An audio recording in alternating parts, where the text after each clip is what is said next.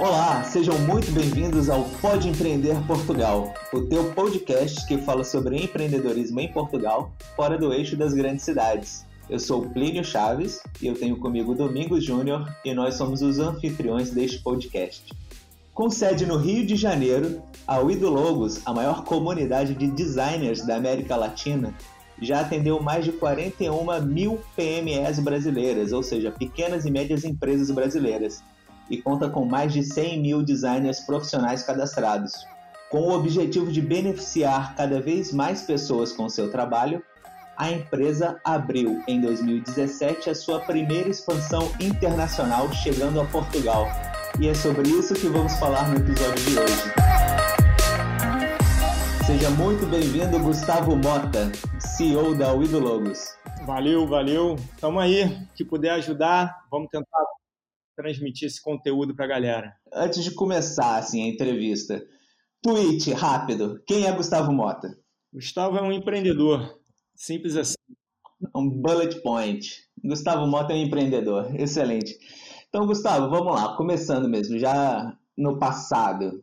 De onde você é? O que você já fez? Conta um pouco da tua história empreendedora para nós. Cara, eu venho de uma família de, do Piauí, de João Pessoa, que vieram para o Rio de Janeiro.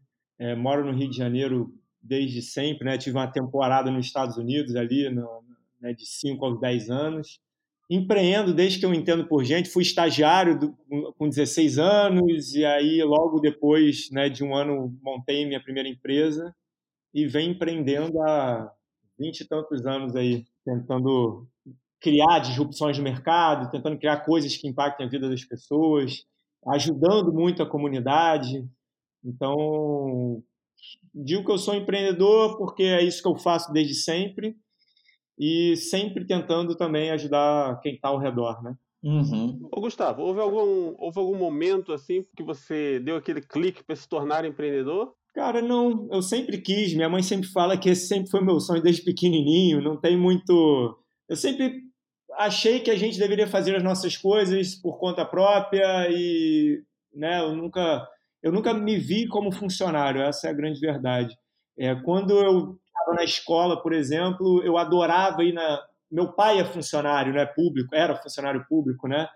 Então, eu via, tenho muita referência no meu pai como pessoa, como, né, integridade, mas não como nunca quis ser igual a ele, né? Trabalhar muito e ganhar pouco na, e na escola eu tinha acesso aos pais dos meus amigos que eram empresários, e isso sempre me estimulou. Eu visitava as empresas, as lojas, isso, era disso que eu gostava, né? É, era isso que eu ia comentar, né? Porque somos amigos e eu sei um pouco da tua história e, e sei exatamente isso, que teu pai, funcionário público, tu não tem uma, uma família empreendedora, né? Digamos assim. Então, tipo, hum.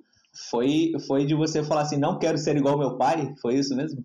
Ah, foi que eu vi aqui, cara. Pra, saía de manhã às sete horas, voltava meia-noite, tinha uma vida pô, muito regrada, tudo financiado, era tudo difícil. Pô, eu, por exemplo, não gosto de feijão, porque na minha casa, cara, só tinha arroz e feijão até, sei lá, comunidade.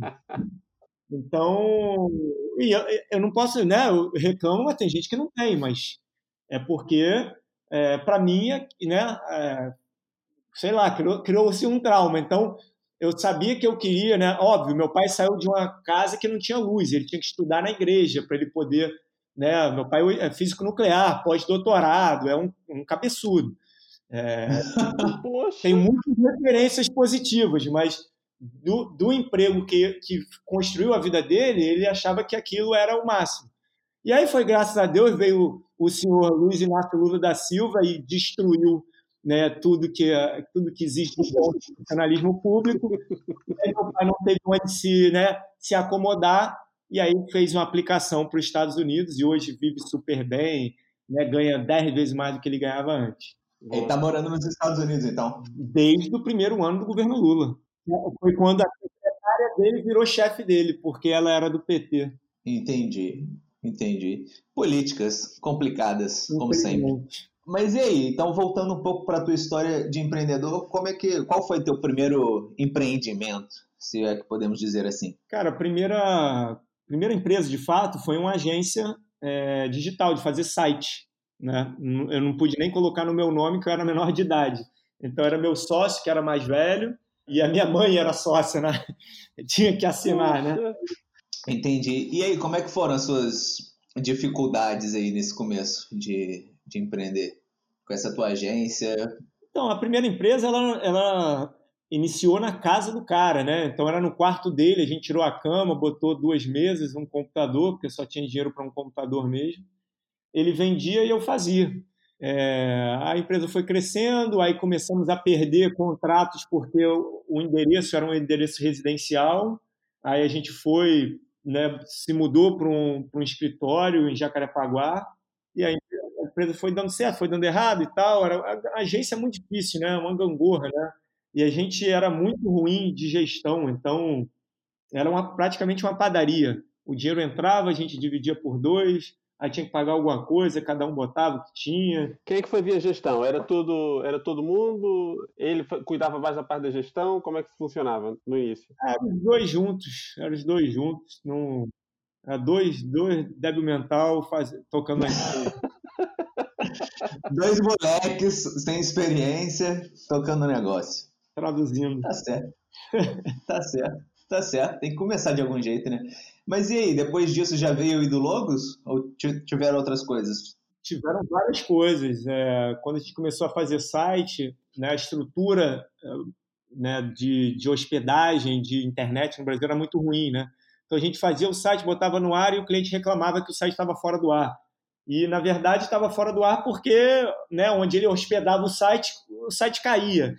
Então a gente viu aquilo, viu uma oportunidade de construir uma empresa de hospedagem. Então a gente montou uma empresa de hospedagem de site.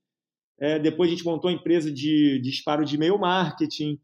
É, montamos vários negócios ao redor desse negócio central. É, me aventurei também montando empresa offline, montei uma loja que vendia fraldas no meio de uma comunidade carente aqui do Rio de Janeiro, mais conhecida como Favela. Montei uma outra loja é, presencial também, que era um brechó é, aqui na Barra da Tijuca. Tudo que foi offline deu errado, né? Essas duas experiências deram muito erradas. O que era online funcionava, funcionava ali. Não, não posso dizer que funcionava bem, porque a gente não ganhava dinheiro, mas a gente tinha uma vida ali para a idade, né? Estava é, valendo. A sua formação de base é mesmo da área da informática, alguma coisa assim? É, design gráfico. Me formei em design gráfico e depois eu fiz uma pós-graduação em marketing. Muito bom. E, e, essas empresas foram surgindo como? Essas empresas, é, já, já estamos a ver aqui que é um, é um serial empreendedor, né? É, essas empresas foram surgindo como? Foi surgindo mais da necessidade dos próprios clientes, né? Então o cliente ele queria é, como eu falei, o cliente ele reclamava do site, a gente foi e falou, cara, já que você está reclamando, deixa eu é, te dar uma solução. Aí a gente foi, montou uma estrutura, hospedava o site e faturava. Aí o cliente queria disparar e-mail, e-mail em massa. A gente foi, montou uma estrutura e fazia isso. O cliente queria imprimir cartão de visita, panfleto, e não tinha onde, né? Não tinha empresa online que você conectava, que você podia né, botar seu cartão de visita, imprimir e receber em casa. A primeira gráfica que eu saiba do Brasil online foi a nossa, que era a gráficavirtual.com então, a gente montava vários negócios baseados em, na própria demanda dos clientes. Nós tivemos um, um, convidado aqui, sinceramente, eu já nem me lembro quem foi, que falou que justamente ser empreendedor é isso. Ser empreendedor é resolver problemas. É, é, ver o problema e dizer assim, não, não vou passar de lado, vou resolver. E pegar e resolver, né? Foi um pouquinho assim, é, então. Empreender é resolver problema, né? Uma empresa ela só existe se ela, se ela resolve o problema de alguém. Se ela não resolve o problema ou resolve mal, ela vai acabar morrendo. E, e esse tipo de, de empreendedorismo, esses, esses, empreendimentos, foi sempre vocês que foram começando? Em algum momento entrou aí alguma incubadora, alguma aceleradora, alguma coisa, alguma estrutura mais organizada, mais, mais institucional, vá para ajudar vocês ou não? Para esse início aí, para essa, vamos lá, esses 11 anos iniciais empreendendo, não, foi batendo cabeça, gerenciando igual um, uma padaria antiga, é, era do nosso jeito. Né? E aí, quando, depois desse tempo todo, né, de mais ou menos 11 anos, 10 anos ali, a gente estava né, muito mal de grana, e aí eu fui liguei para o meu pai, né, eu tinha abandonado faculdade, tudo, aí eu liguei para o meu pai pedindo ajuda, né, para ele uhum. me dar dinheiro, basicamente. É, patrocínio. Patrocínio. E aí ele falou, cara, só ajuda, eu só ajudo se você é, voltar a estudar, porque meu pai fez a vida dele é, no estudo, né? Então ele saiu do, nada estudando é, e construiu a vida dele estudando. Então ele falou, cara, só te ajudo se você voltar a estudar. E aí eu voltei à faculdade, emendei na pós-graduação, é, e foi na, justamente na pós-graduação que eu conheci o livro do Chris Anderson, né, o Grat Free, né? Não sei se vocês já leram esse livro. Sim. Sim. E o livro mostrava modelos de negócios inovadores, e foi ali que eu comecei a estudar sobre é, fazer benchmark, o que, que as agências ao redor do mundo faziam, e foi quando surgiu a ideia de montar a Wido Logos. E aí realmente mudou assim a forma como eu via negócios, como eu geria negócios, como eu fazia marketing, como eu construí uma empresa de fato de sucesso. Então, Gustavo, dá uma ideia aí para gente que, que mudança foi essa? O que, que aconteceu aí de, o que, que aconteceu aí com esse livro? Que, o que, que, o que, que existe na Wido Logos que nas empresas anteriores não existia? Cara, o que existe é você, primeiro, identificar uma demanda de mercado. Né? Então, quando eu tinha agência, eu, eu sabia que as pessoas queriam fazer suas identidades visuais, né? seu logo, seu cartão de visita, seu site, mas o formato que eu fazia, isso que eu entregava, fazia com que o negócio fosse muito caro e pouco acessível. Olhando o livro e você pegando também, fazendo um paralelo com o livro do Oceano Azul, onde você pega os pontos, os marcos, né, que diferenciam, os marcos de valor que faz com que uma empresa se destaque, é, eu estava fazendo exatamente igual a todas as empresas, ou seja, a reunião era presencial, é, o cliente não falava diretamente com o designer, o cliente só tinha acesso a uma, duas, três opções. E quando eu vi que eu poderia fazer algo diferente, ou seja, ser tudo online, é, o cliente falar direto com o designer, ele receber diversas opções, é, eu comecei a entender que daria para criar uma disrupção grande no mercado. É, eu estaria uhum. entregando algo que era que tinha valor e por um preço muito mais baixo, porque eu estava usando horas vagas das pessoas, né, de pessoas boas, mas que elas estavam em casa. Então, eu comecei a inverter a lógica. E aí, quando eu apresentava para as pessoas perguntando quanto que elas queriam investir, inclusive um amigo meu aí de Portugal foi um dos primeiros clientes, é, clientes entre aspas, porque eu falei, quanto quer investir para criar a tua marca? Ele falou, quero pagar nada. Eu falei, pô, filha da mãe, né? que amigo, né? Amigo. Que felicidade de amigo. Deixa eternizado aqui, Bruno Guimarães. É... mas, aí, mas aí no final ele falou: é, se você fizer uma parada maneira, eu pago. E aí os outros foram falando assim, cara, eu pago 200, 300, 400, mas, eu, mas se eu não gostar, você devolve meu dinheiro? Eu falei, devolvo. E aí eu montei, abri o site já com 10 clientes nesse perfil, e como eu tinha gráfica, né, eu disparei um e-mail para a base, e no mesmo dia tinham 70 designers ali trabalhando.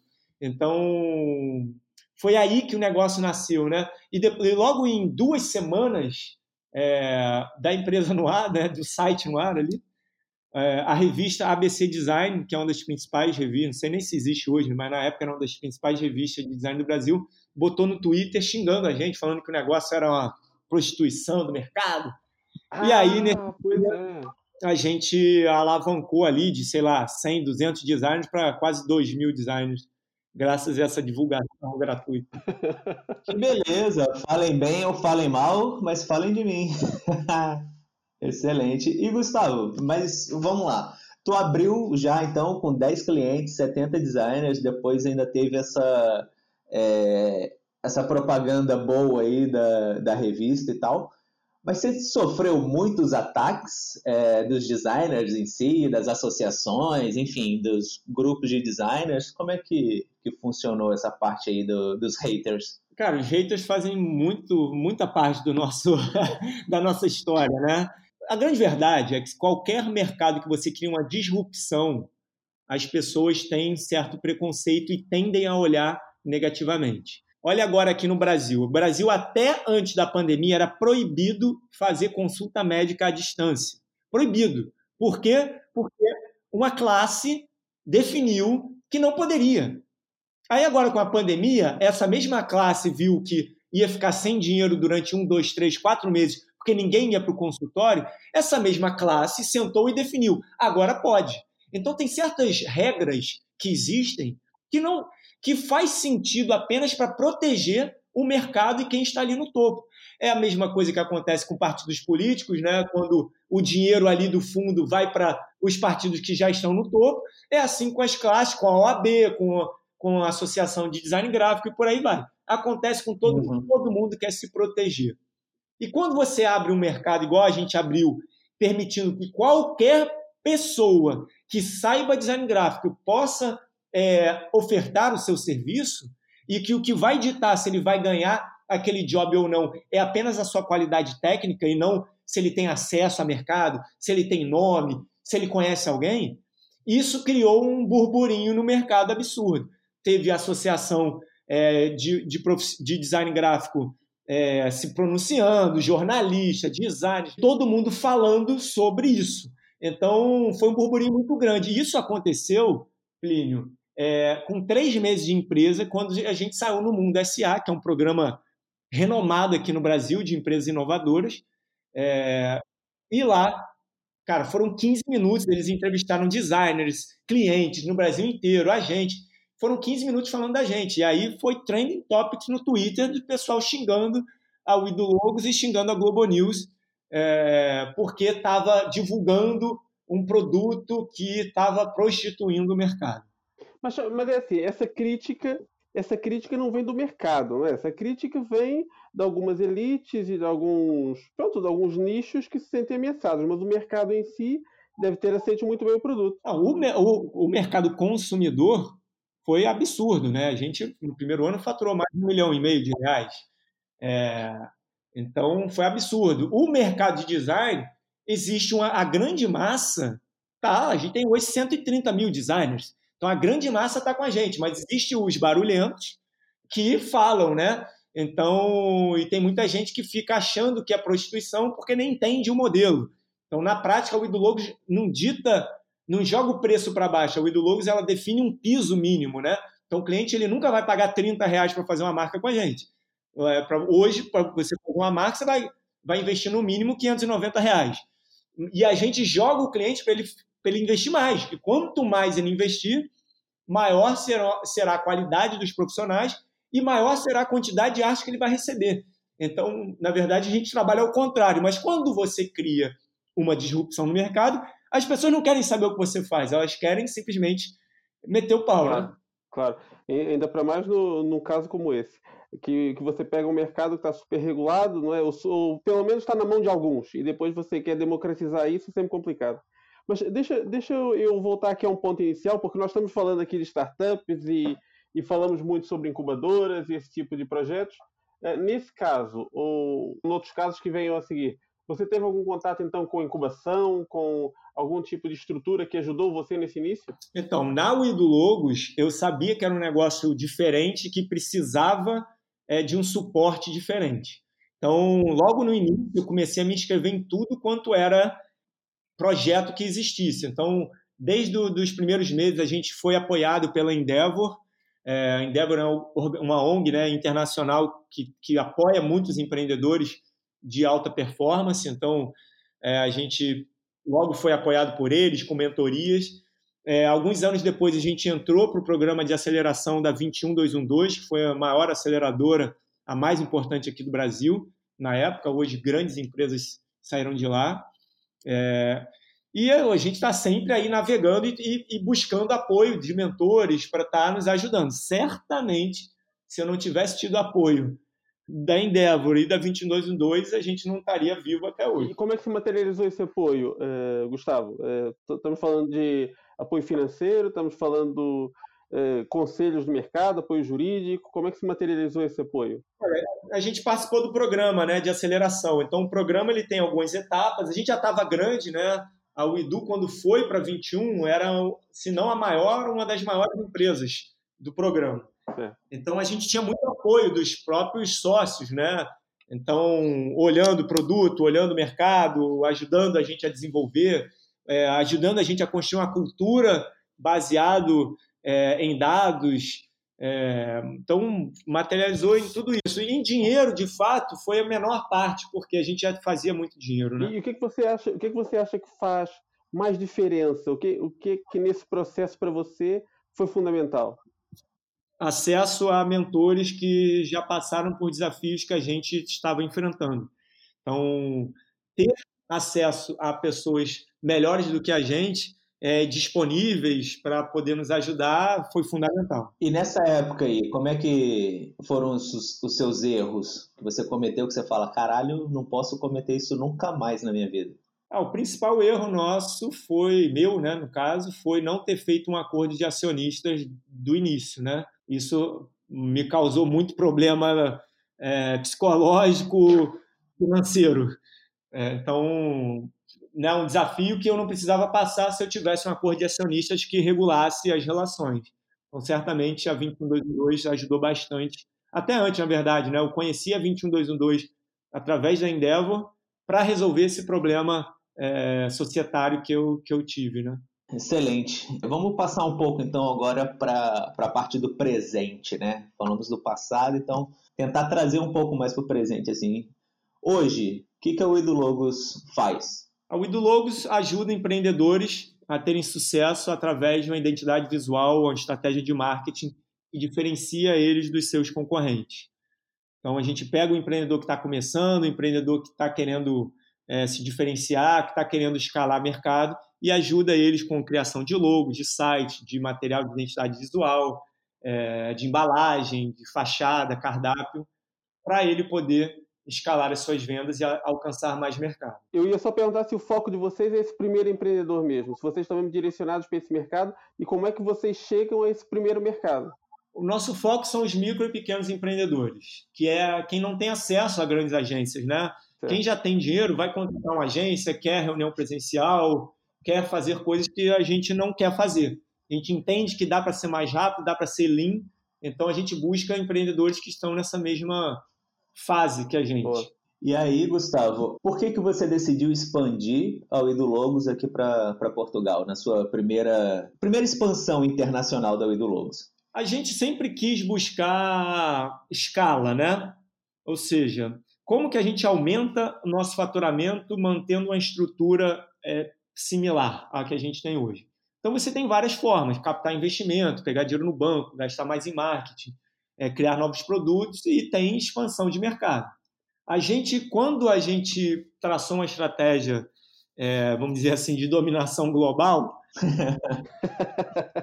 como plataforma, a gente é um marketplace. Então, a gente tem clientes e a gente tem designers. Essas duas partes precisam conversar umas com as outras, né? Elas precisam falar a mesma língua. Se eu fosse partir para o maior mercado, que é o mercado americano, com a minha base de designers atual, atual eu não ia conseguir, que é, o brasileiro não fala inglês. Então, qual foi a nossa estratégia? Vamos para Portugal primeiro, que com os clientes brasileiros que eu já tenho, os designers portugueses vão poder atender e conseguir ser remunerados por isso. Os designers portugueses, por sua vez, falam outras línguas, né? 70% fala inglês, 40% francês e por aí vai. Então, a gente consegue, tendo designers portugueses, alcançar o mercado americano. Então, essa foi a estratégia. É por isso que a gente foi para Portugal primeiro. Genial, genial. Quer dizer, vocês estão criando uma massa crítica para depois poder expandir para outros lugares.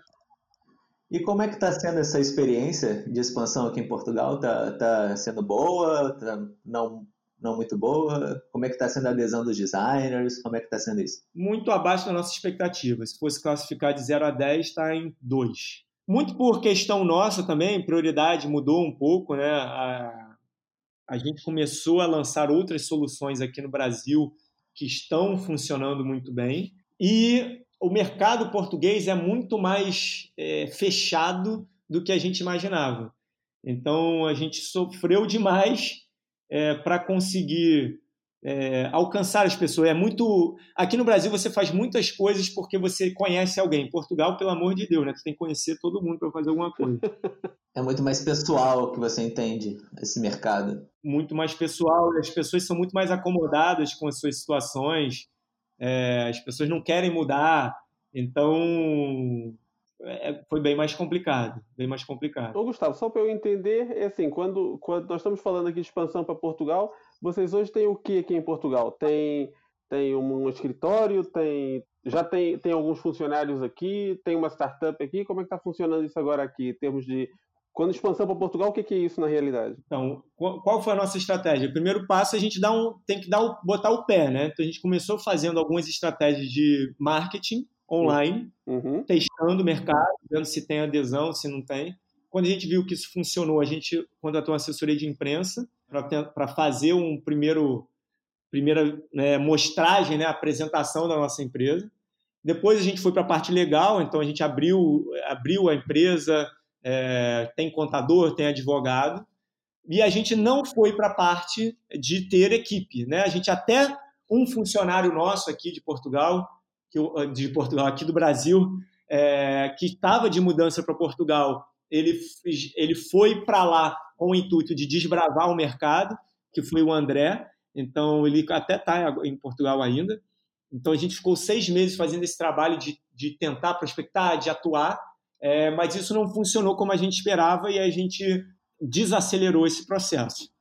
Então, é, esses foram os passos que a gente seguiu. Você tem alguma tem algum feedback ou alguma teoria, pelo menos, por que, que não está sendo aquilo que vocês esperavam? As expectativas estavam grandes demais? Vocês não conheciam o mercado? Uh, o que que o que que pode estar aqui uh, estragando aqui a engrenagem? Olha, o que a gente não esperava é que ia ser, a questão ia ser muito mais pessoal. Tem que conhecer, conhecer, conhecer, o conhecer todo mundo, né? Eu fiz um roadshow em Portugal, a gente fez, é, né? A gente estava no Web Summit, né? Expondo, eu fiz palestras em várias cidades de Portugal, mas como a gente não conhecia quem tinha que conhecer, ficou um pouco mais, mais complicado. É, é claro que é, um processo de expansão você tem que dar foco, né? E aí vem uma parte nossa também, que a gente também tinha que operar aqui o nosso business é, principal. Então, quando começaram as primeiras dificuldades, a gente foi desacelerando um pouco. E é, e é óbvio, né? Portugal não tem uma população muito grande. Então, a nossa estratégia era ganhar massa crítica com a base de designers, que acabou não acontecendo do jeito que a gente imaginava. E aí a gente acabou desacelerando o processo. Vocês não tiveram nenhum tipo de apoio, porque assim, querendo ou não, a Windows Logos tem né, um puta reconhecimento no Brasil. E aí quando vocês falaram assim, ah não, vamos para Portugal e tal, não teve nenhum, é, sei lá, startup Braga, startup qualquer cidade dessas, assim, não teve nenhuma cidade que falou assim, não, poxa, vem para cá e, e vamos abraçá-los, não teve nenhum tipo desse, de apoio desse sentido? Então, até de Braga, não sei se você citou porque eu falei alguma vez na vida, mas até de Braga a gente fechou uma parceria para ajudar lá e tal mas acabou não andando. Eu, eu, eu senti muito, muito, foi muito fraco. Assim. Provavelmente assim. porque as pessoas tinham que estar presencialmente ou, ou não? Não tenho a menor ideia. mas, nesse, na época, mas, na época, do, do Startup Braga a gente tinha, o André estava né, presencialmente, ele ia lá e tal, ele ficava em Braga. Inclusive. Ah, entendi. Então, ok. Então tinha lá. Não, eu falei do Startup Braga mesmo porque, tipo, é um dos que me vem à cabeça, junto com Startup Lisboa, Porto, Braga são as que geralmente vêm na cabeça mais rápido. Eu estava perguntando sobre isso, sobre o que aconteceu aqui, Gustavo, porque eu fico pensando assim: o seu, o seu negócio é essencialmente um, um negócio online, né, para clientes finais. Quer dizer, é, por isso é, é, publicidade que falta, as pessoas não sabem que vocês existem, está faltando, tá faltando designers. É, eu estou tentando entender aqui onde é que está o gargalo para do processo. Talvez seja na parte de clubismo, né? De, de, de ter que estar tá aí, tem que conhecer quem tem que conhecer para as coisas funcionarem, você se conectar. É, o mercado é muito pulverizado, né? Tem, sei lá, a população são 10 milhões, né? Se não me engano. Sim, sim, sim. É, é, muito, é muito espalhado, né? Então você não consegue fazer uma ação e atingir muita gente. Isso é verdade, isso aí completamente. Hoje eu faço uma ação em São Paulo, eu atingo milhões de pessoas ao mesmo tempo, né? Aí eu tenho que ter um pouco muito mais amplo, né? Então, são vários fatores, né, na verdade. É, e o fato, é, o que eu vi muita gente querer ficar no tradicional, né? Portugal é muito tradicional pela nossa visão aqui.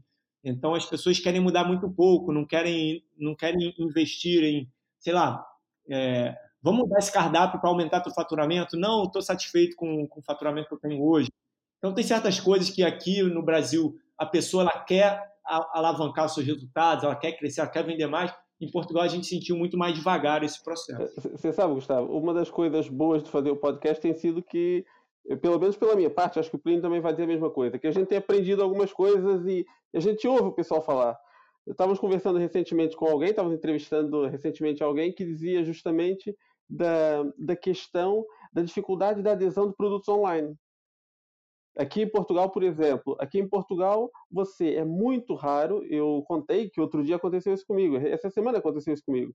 Estava com o almoço, em vez de chamar um delivery para entregar o almoço, foi alguém no restaurante pegar o almoço para trazer.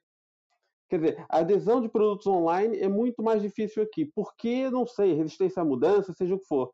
Mas, apesar de uma literacia alta, é, tem, uma, tem uma taxa de adesão de produtos online muito, muito mais complicada. É o que o, o entrevistado estava falando, assim, é mais fácil um cara de um restaurante aderir ao takeaway, que é justamente o, o cliente passar lá no restaurante, pegar e ir embora, do que contratar um motoboy e, um Uber Eats, por exemplo. E falar assim, não, beleza, eu vou ter que... Eu, eu, é até terceirizar, né? O Uber Eats é, é, uma terceirização, mas em cidades que não tiver, é, que não existem Uber Eats, ter uma pessoa com uma bicicleta, com uma moto, alguma coisa assim, para pegar e entregar na casa das pessoas. Eles preferem, tipo, é, é a coisa do, do, de estar tá acomodado, né? De estar tá no tradicional, assim. É, tem muita muita, muito desenvolvimento de tecnologia, você vê as universidades todas é, com excelentes desenvolvedores, programadores e, enfim, tecnologia de ponta, mas a população em si ela fica muito no tradicional ainda, né? Não, não é aquele, aquela, você não tem aquela camada de early adopters é, para você poder testar as coisas e tudo mais, eles são muito tradicionais, né? Então talvez seja um pouco disso, né? Que que possa ter acontecido com a Wido Lobos. Sim, sim. É, pode ser. Vai saber, né? Cara, é, boa. Vamos passar então pro, pro futuro. É, brincar um pouco de futuro e reflexões e tudo mais, assim. É, como é que você enxerga a expansão internacional da Wido Logos no, no futuro aí? Daqui uns três anos, cinco anos? Como é que é? Cara, sendo bem sincero, a gente desacelerou muito a expansão internacional e a gente está focando muito em produtos novos para o mercado brasileiro. Então, a gente lançou em novembro passado um programa de assinatura de design gráfico, onde a gente entrega um design, você pode fazer uma arte por dia, todo dia, é, e aí você paga um valor fixo mensal. Na verdade, é, é ilimitado, né? Você pode pedir artes ilimitadas lá para os designers, só tem que ter um tempo hábil dele fazer, né? Uhum. É, e te isso está funcionando muito bem, a gente está apostando muito nisso. E a gente também está com um programa de ajudar na parte de marketing, mas é, na linha educacional, ajudando o empreendedor a saber se posicionar, o que, que ele tem que fazer para ele vender mais, como que ele se posiciona na internet. Isso também está é, crescendo demais. Então, esses dois esses dois pilares são os nossos pilares de futuro para o Idulu. Entendi, entendi. Então, realmente, expansão internacional, por enquanto, está congelada, está em criogenia. Está congelado. Só funciona para a gente receber, por exemplo, facilita muito a gente ter é, a base em Portugal para receber o pagamento de alguém que está em Angola, alguém que está, sei lá, em outros países que conseguem pagar lá mais facilmente do que transferir para o Brasil, que é um inferno receber no Brasil. É, em termos de diferença de mercado, o que, que vocês perceberam aqui Portugal versus Brasil? Pronto, temos aquela questão da tecnologia, temos aquela questão da necessidade de, de conhecer alguém para entrar no mercado, mais alguma diferença assim que você. Porque há aquela ideia de muito, muitos brasileiros de não, vou para Portugal porque a língua é igual. Então, se o idioma é igual, vai ser mais fácil. Eh, qual foi a experiência de vocês aí é, nesse aspecto? É, primeiro, aprender que a língua não é igual, né? A gente teve que fazer um site novo, pegar um tradutor, traduzir todas as palavras, só, só de falar que papelaria é estacionário, né? É. Não. Tem muita coisa diferente, né, cara? Muitas, muitas palavras diferentes. Mas alguma outra coisa, assim, é, é basicamente isso, né? Das, das, diferenças que você pode, que você sentiu entre Portugal e Brasil. É, é, é tudo isso, né? É, é, bem, é, bem, é bem diferente. Né? Você atuar localmente no Brasil para atingir 10 milhões, tu tem aqui o Rio de Janeiro, que é, é, é, similar, é muito mais fácil atingir o Rio de Janeiro do que atingir Portugal. Né? É muito mais fácil eu atuar aqui, é muito mais fácil fazer uma mídia direcionada do que Portugal, que é muito mais espalhado. Então, deixa, deixa eu te perguntar, Gustavo, deixa eu te perguntar, quais são então os melhores pontos aqui de Portugal? Nós falamos aqui de algumas coisas complicadas, o que, é que você viu na sua experiência que não, não, é, não, é, não é a experiência do dia a dia do mercado ainda, não é? Vamos chegar lá, mas ainda não é. mas o que, que você acha que são os melhores pontos aqui de Portugal para vocês? É, para a gente é o que a gente já, já imaginava e viu que é, né? De fato, né? As pessoas são multilínguas, é mais fácil você conseguir falar, você ter acesso a pessoas que falam mais línguas, isso ajuda para o negócio. Então, se você quiser montar um call center, um time de atendimento para atingir mais mercados, é mais fácil você contratar em Portugal do, do que você contratar no Brasil. É, aquela história de ser porta de entrada para a Europa, para mim, é, isso foi bem bullshit, assim, não, não levo isso muito a sério, porque a gente não usou, uhum. e de fato eu tenho que fazer a localização para Portugal, eu tenho que fazer a localização para para França, eu tenho que fazer a localização para Itália, então de fato não é para a gente não é uma porta de entrada de nada. Não é por aí. É, sei que Portugal tem programas muito bons de apoio ao empreendedorismo, né? De fomento, a gente até aplicou, mas não conseguiu é, colher esse. É... Tentaram, tentaram Portugal 2020? Tentamos, é, não, não conseguimos, né? não sei lá qual razão, mas não conseguimos. Mas eu sei que tem muitas pessoas que são apoiadas e ajuda bastante. Então, além de ser, né, além de ser pacato, assim, se você quiser estar no local para você se concentrar, para você trabalhar, para você poder né, construir um business, eu acho que faz muito sentido. Agora, se você quiser bagunça, não seria muito Portugal. ah, deixa eu te fazer uma perguntinha muito específica, só, só, só sobre esse aspecto. O profissional do, em termos de design, uh, isso daí é uma pergunta de quem é realmente ignorante na área. É a mesma coisa um designer português ou um designer brasileiro em termos de formação, em termos técnicos? É a mesma coisa? Você viu alguma diferença uh, de um lado ou do outro, melhor, pior, não sei? Não, é bem similar, é bem similar. É que no Brasil, realmente, os designers brasileiros são mais criativos, né? Até ao redor do mundo inteiro, assim. Se pegar os designers brasileiros, eles são de fato, né, contra Portugal ou não. Então, mas, mas qualidade excelente. É, excelente. Ótimo, ótimo, ótimo. Pensando então sobre essa coisa do que não funcionou muito bem, digamos assim, para o Idologos e tal, o que, que você acha que poderia melhorar no, no ecossistema português para atrair mais empreendedores? Rapaz, é, se tiver programa de apoio de fato, né, porque Portugal ele tem programa de apoio local, né, para levar as empresas portuguesas para outros países, né, que Portugal 2020 o apoio de inovação está nesse sentido. Sim. É, você quer atrair outras empresas, você precisa fazer programas é, que de fato conectem essas empresas com os players locais. Foi isso que a gente sentiu que, que não teve, por mais né, que, a gente, que a gente tenha tentado. Então, é, mais do que dinheiro é conexão. Né? Quando você fala que né, eu faço muita palestra em comunidade carente do Rio de Janeiro, e o que as pessoas pedem é, é se conectar. As pessoas não querem dinheiro. Porque a partir do momento que ela te conhece, cria um network, ela consegue sair de onde ela está, porque isso abre portas. É então, ter, ter programas de abertura é, certamente faz toda a diferença.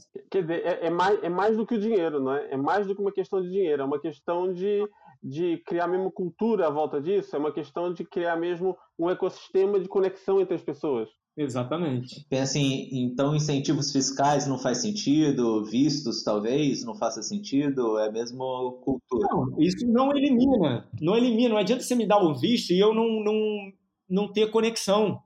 Entendeu? Não adianta eu pegar um cara da favela aqui e botar ele na melhor escola do Rio de Janeiro. Só isso não vai fazer a diferença. Ele tem que se conectar. Ele tem que estar se relacionando. Ele tem que estar dentro de um. Tem que fazer parte, né?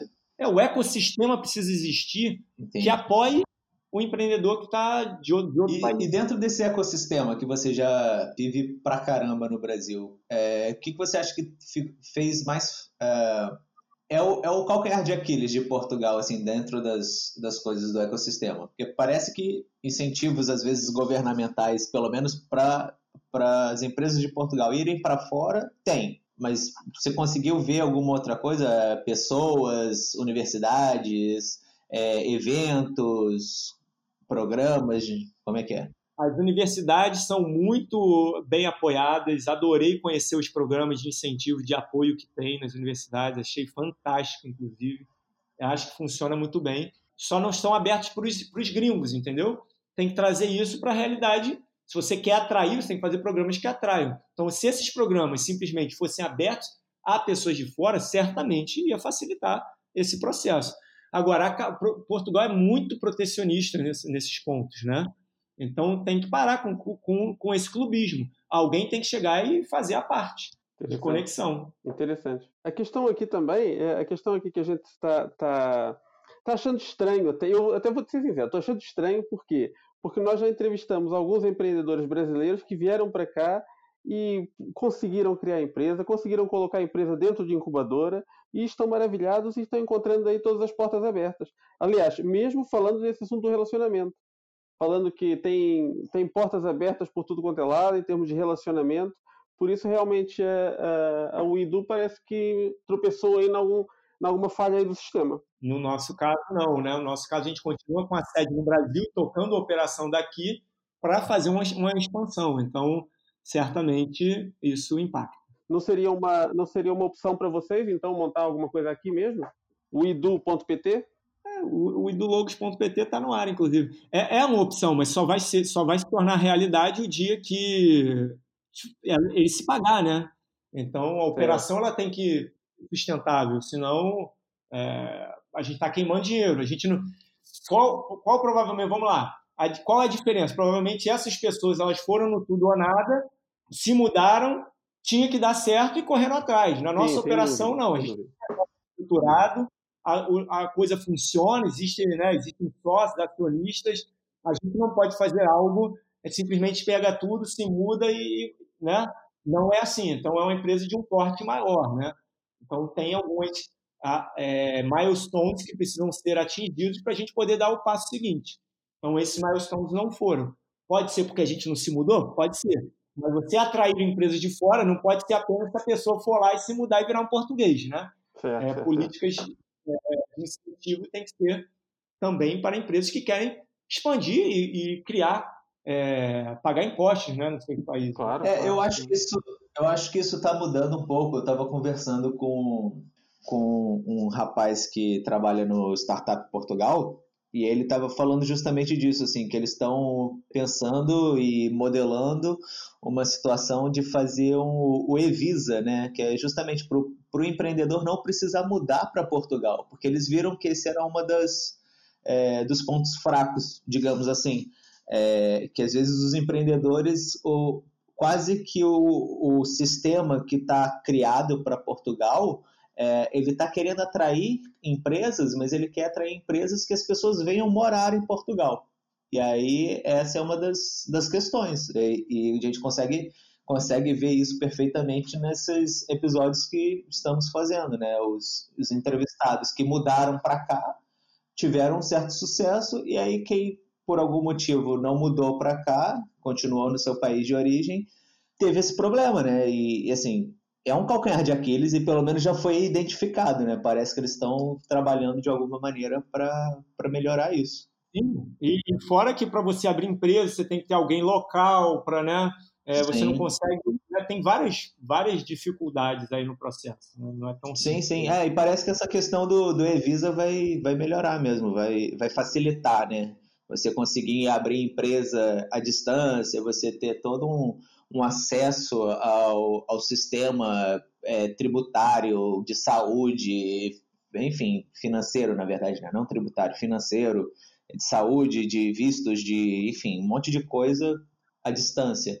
E aí, se você precisar vir para Portugal para visitar, para fazer uma, é, uma reunião, enfim, para fazer alguma coisa, você vai ter acesso às coisas já como se realmente fosse, como se você tivesse um visto normal. Uh, deixa eu te perguntar uma coisa, Gustavo. Já estamos aqui mais, mais ou menos no, no final, da, chegando aqui no final uh, da, da, nossa, da nossa conversa. Deixa eu te perguntar, para você que é um empreendedor, que já empreendeu muita coisa, o que, que é empreender para você? Empreender para mim é resolver o problema de alguém de uma forma eficiente. Boa. E você acha que o empreendedor nasce ou ele aprende a ser empreendedor? Eu acho que qualquer um pode ser empreendedor a diferença é o que, tá, o que você está sentindo, o que está na tua cabeça. Não existe um dom para ser empreendedor. Existe o, que você se condicionou a acreditar. Se você vive a vida inteira, igual eu falei do meu pai, vive a vida inteira achando que o caminho de você né, ter sucesso, você progredir na vida é através de funcionalismo público, você vai estar lá até alguém mudar essa sua situação, que foi o que aconteceu com ele. Para mim, eu, eu cresci entendendo que empreendedorismo é, é o caminho para eu alcançar meu sucesso. Então, vai ter gente que vai preferir empreender na empresa dos outros, vai ter gente que vai preferir, preferir empreender na sua própria empresa. Excelente. E como você falou, sucesso para o seu pai era uma parada e para você é outra. Então, para você, o que, que é ter sucesso? Ter sucesso é ter liberdade de escolha. Você poder fazer o que você quiser, a hora que você quiser, você não precisar ficar é, se preocupando com, né, com sua conta bancária, se ficar se preocupando com outras coisas. Você poder fazer o que você tiver livre para fazer. Então, liberdade. Liberdade. Ter sucesso é ter liberdade. Ótimo. Olha, é, e, e para você, para você que é um empreendedor, você já falou aqui de um livro, já falou de alguns conteúdos que, que fizeram a diferença para você, mas tem alguma coisa mais que você destacaria como um conteúdo, um livro, um blog, um vídeo, seja o que for, que você, você recomende para empreendedores que estejam nos ouvindo? Cara, o que eu recomendo para o empreendedor é que ele entenda que a dinâmica do mundo mudou. Né? As pessoas, é, antes, elas faziam, tinham hábitos de consumo de um jeito, elas tinham hábitos de compra de outro, elas tinham hábitos de uso de outro. Então, você parar de achar que o mundo vai ser igual como era antes, porque todo dia que passa já não é, e depois da pandemia é que não vai ser mesmo. E tente entender as mudanças dos hábitos das pessoas para você conseguir adaptar, se adaptar e adaptar o seu negócio. É, uhum. É, recomendo buscar conteúdo sobre posicionamento, sobre construção da sua autoridade, da sua reputação na internet. As pessoas buscam, né? Você que está aqui nos ouvindo está conectado, está vendo, está ouvindo isso através de uma conexão de internet. Então, cara, enxergue o mundo de um jeito é, diferente para você poder se beneficiar de todas essas vantagens que a tecnologia nos traz.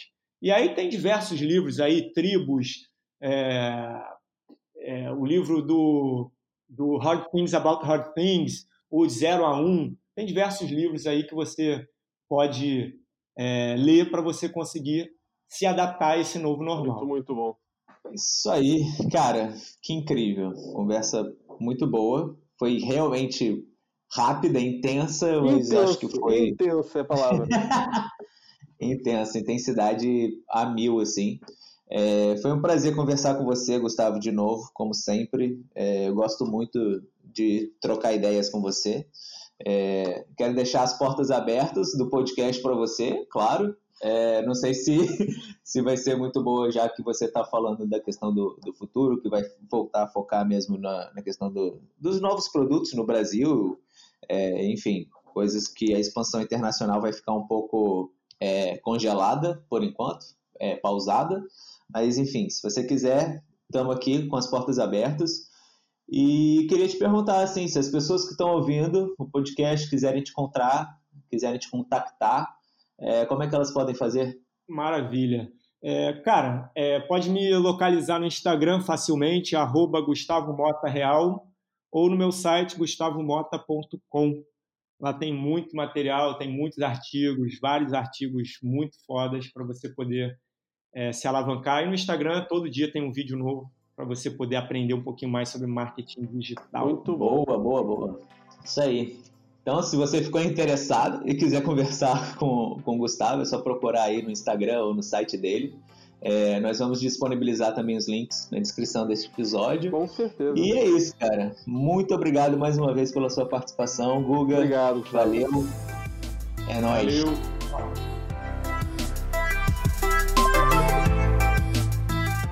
Poxa, Plínio, eu tô cansado. Tá cansado? tô cansado. É, essa, essa entrevista, essa, essa foi a mais intensa que nós tivemos até agora. Pô, foi mesmo. Foi mesmo. Foi, tipo, foi, foi rápida a entrevista, mas foi muito intensa. Eu gostei bastante, assim. E, e eu acho que, que é aquela pessoa que realmente. É, só me vejo expressão no inglês, no nonsense. É aquela pessoa que é, parece que não tem tempo para brincadeira, é mesmo aquilo e aquilo. É, é não tem tempo para perder, né, cara? Tipo, é, time is é. money, é. e tipo, vamos lá, vamos, vamos. Perguntou, respondeu, e tipo, não tem lero-lero, não tem rodeios, né? Não tem, tipo, eu vou falar nas entrelinhas, não, é aquilo, é aquilo mesmo e acabou. Né? E depois tem outra coisa que eu também gostei muito, é assim, é, é mesmo objetividade, não houve desculpa nenhuma para houve ali uma, uma questão que estamos falando que não deu certo para Portugal, não houve desculpas com relação a isso. Foi, olha, não deu certo, não foi, não tem aqui nada de, não tem nenhuma poesia sobre isso, não tem nada. Simplesmente não deu certo. Interessante isso, assim, tem um um, um, entendimento deles também, né? De, falar assim, olha, não, não deu certo, é, talvez por uma questão mesmo de não termos ido morar em Portugal, mas talvez também por uma questão do tipo, se Portugal diz tanto que quer atrair os, os investidores, atrair as empresas, atrair né, os empreendedores e tal, não funcionou muito bem com a gente, né? E enfim. Não, e, e, e atenção, e para nós, para aquilo que nós estamos fazendo aqui com esse podcast, eu acho que foi uma entrevista muito interessante, porque assim, é um potencial player do mercado, um potencial player importante do mercado, não é? Que está se perdendo por conta de falta de políticas públicas ou talvez falta de informação.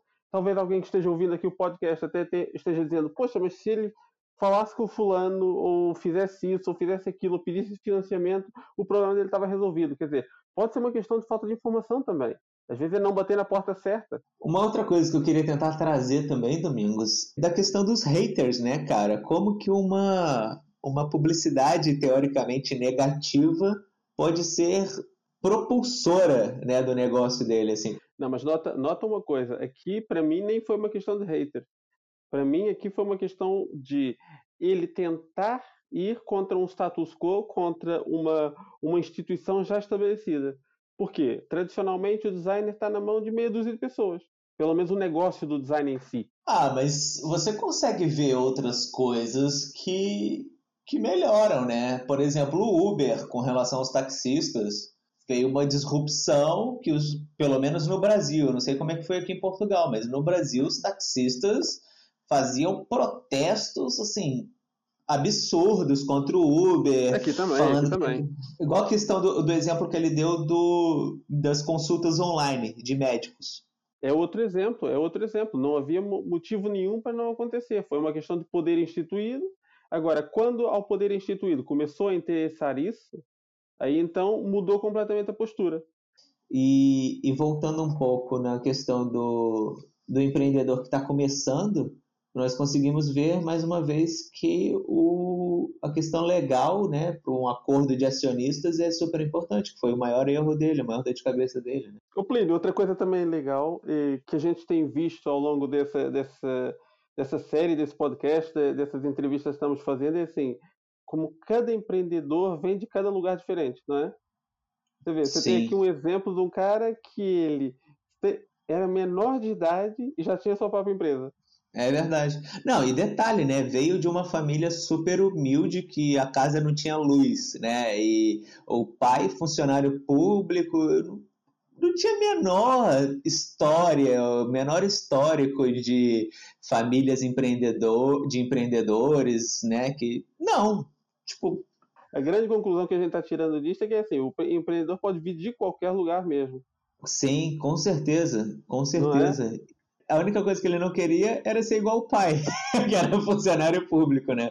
É, mas de resto, assim, ele, por quê, né? Ele tinha toda uma, uma visão do pai de trabalhar das sete da manhã à meia-noite e se arrasar e não sei o quê, e falou, não, não, não quero isso. E na escola via os, os pais dos amigos lá que tinham empreendimentos, enfim, empresas e lojas e não sei o quê, e aí ele visitava é, esses empreendimentos dos pais dos amigos e ficava maravilhado com aquilo, né? Mas Foi eu te digo, mas te digo uma coisa, ele é quem é hoje por causa do pai. Por quê? Porque se o pai não tivesse insistido para ele estudar naquele momento, voltar para estudar, acabar o curso dele, ele provavelmente continuaria a ser aquele cara que abre empresa, fecha empresa, abre empresa, mas tem que pedir dinheiro ao pai mesmo assim porque não está dando dinheiro, né? Porque a gente pensa que empreendedor tem dinheiro automaticamente. E não é verdade. Ele estava falando, tinha várias empresas e tinha que pedir dinheiro ao pai no, do mesmo jeito. Sim, né? sim. Eu... E, é, e, é, e é aquilo né, que a gente pergunta para as pessoas, para os entrevistados. É, o empreendedor, ele nasce empreendedor ou ele aprende a ser empreendedor? Eu acho que teve um pouco dos dois na história dele, né? Tipo, ele pode não ter nascido empreendedor uh, completo, mas tinha ali uma veia empreendedora desde o começo, né? Desde antes do, da maioridade, né? Na primeira empresa dele. Não, ele, repara, ele nasceu empreendedor, só que o que acontecia? Ele empreendia, falhava, empreendia, falhava, empreendia, falhava. Foi necessário haver aí uma educação atrás disso, foi necessário haver. E, e eu agora ligo também com a parte do final, que ele disse: tem muita coisa aí na internet, tem muita coisa disponível. Esse podcast, a gente está fazendo a nossa parte também em termos de educação empreendedora, né? porque não é só a pessoa ter o jeito para a coisa, ou ter a vontade, ou não querer ser, ser empregado de ninguém, não é só isso. Porque isso ele teve na, nos primeiros, acho que foram 11 anos da vida dele, e você vê, era montar empresa, fechar empresa, montar empresa, fechar empresa. Não, foi mais tempo, Domingos. Ele tá empreendeu durante 11 anos. Pronto, mas é mas assim. É porque ele começou a empreender, eu acho que com 16 anos. Aí foi uns 10, 11 anos na empresa dele fazendo isso, abrindo e fechando empresa. É, é, é justamente o que eu estou falando. Então, é assim, e naquele período, ele abrindo e fechando a empresa, ele era um empreendedor, mas você vê, como não tinha parte da educação por trás disso, da, da formação empreendedora por trás disso, é, ele continuava tendo que pedir dinheiro ao pai. Quer dizer, entende? Eu acho que não é só ter o jeito para a coisa, não é só gostar, mas a pessoa também tem que procurar conhecimento, tem que procurar, como a gente está fazendo aqui, outras experiências, ouvindo outras pessoas, para realmente dar aquele salto para passar a ser um, um empreendedor que, eh, não empreendedor no sentido cria, criador de empresas, mas empreendedor no sentido de uma pessoa que cria negócios sustentáveis. É, e que não necessariamente é aquela, uh, aquela educação, aquela formação é, formal, né? Tipo, não é um curso de empreendedorismo que você vai tirar uma licenciatura em empreendedorismo, né? Um curso não. universitário. É, é você realmente estudar outras coisas, outras competências, seja na parte da, da tecnologia, na parte da comunicação, na parte da gestão, o que quer que seja, e aí tentar aplicar um pouco nisso também. Uh, e outros, cara, outros cursos, eventos, palestras, workshops, web summits da vida, coisas assim, né? Que você vai para conhecer podcasts, youtubers, blogs, enfim, coisas do tipo, né? Para você conseguir adquirir o máximo de conhecimento possível e principalmente colocar em prática, porque eu acho que a maior é, formação ou o maior aprendizado que o empreendedor pode ter é, a, depois de ouvir muita coisa, é colocar em prática tudo aquilo que ele ouviu. E aquela, aquilo, né? Testar, testar, e vai pro mercado, e vai ouvir as pessoas, e vai testar, e vai quebrar, e vai ver que tá errado a hipótese que ele é, teve, e vai ter que voltar para pensar de novo, e pensar em outra hipótese, e tentar validar aquela outra hipótese que ele pensou. E é isso, porque senão fica acomodado, né? Sem dúvida. Bem, amigos, e essa foi mais uma das nossas entrevistas. Uma entrevista um pouquinho diferente daquilo que é o nosso normal. Uma entrevista que nós entrevistamos um empreendedor que tentou vir cá para Portugal e não deu certo. Mas a verdade é que nós aprendemos imensamente com ele. Eu acho que nós muitas vezes aprendemos mais com os nossos problemas, com os nossos erros, do que com os nossos acertos. E nós queremos agradecer muito a generosidade do Gustavo em falar connosco. E acho que ficaram aqui lições preciosas para todos nós. Se vocês quiserem conhecer as nossas redes sociais, falar conosco, tem links aqui. O nosso e-mail também pode empreender PT, podem falar conosco. E nós estamos aqui e no próximo mês temos mais um empreendedor, temos aí mais um conteúdo muito especial para partilhar convosco, mas vamos deixar essa surpresa para depois. Fiquem atentos às nossas redes sociais. Até lá, um abraço grande.